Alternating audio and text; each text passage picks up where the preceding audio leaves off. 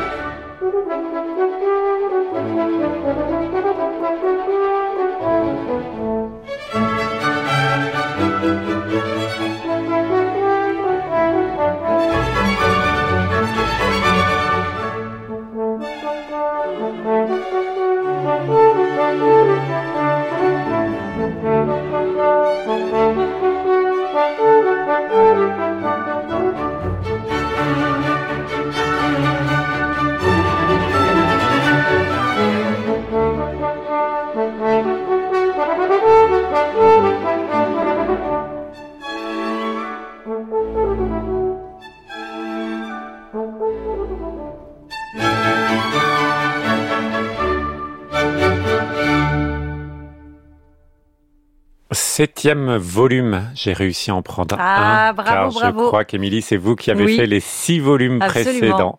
La prochaine génération de solistes mozartiens, une série que vous avez magnifiquement expliquée à nos auditeurs. C'était tellement limpide que j'ose à peine reprendre le contexte du projet. Moi, j'ai envie de savoir. Alors, c'est la fondation Orpheum qui soutient de jeunes musiciens depuis plus de 30 ans qui s'est associée au label Alpha pour une série d'enregistrements. Ils ont demandé au chef Howard Griffiths de sélectionner la prochaine prochaine génération de Mozartiens. Et donc, on a, pour les grands concertos de Mozart, on a au fil des volumes des concertos de Mozart par de jeunes interprètes, enfin, dans l'ensemble, de jeunes interprètes, et euh, surtout euh, des disques où on trouve tout d'un coup un concerto pour corps, comme par ici, avec un français. Et je crois qu'il y a assez peu de français dans mmh. l'ensemble des volumes.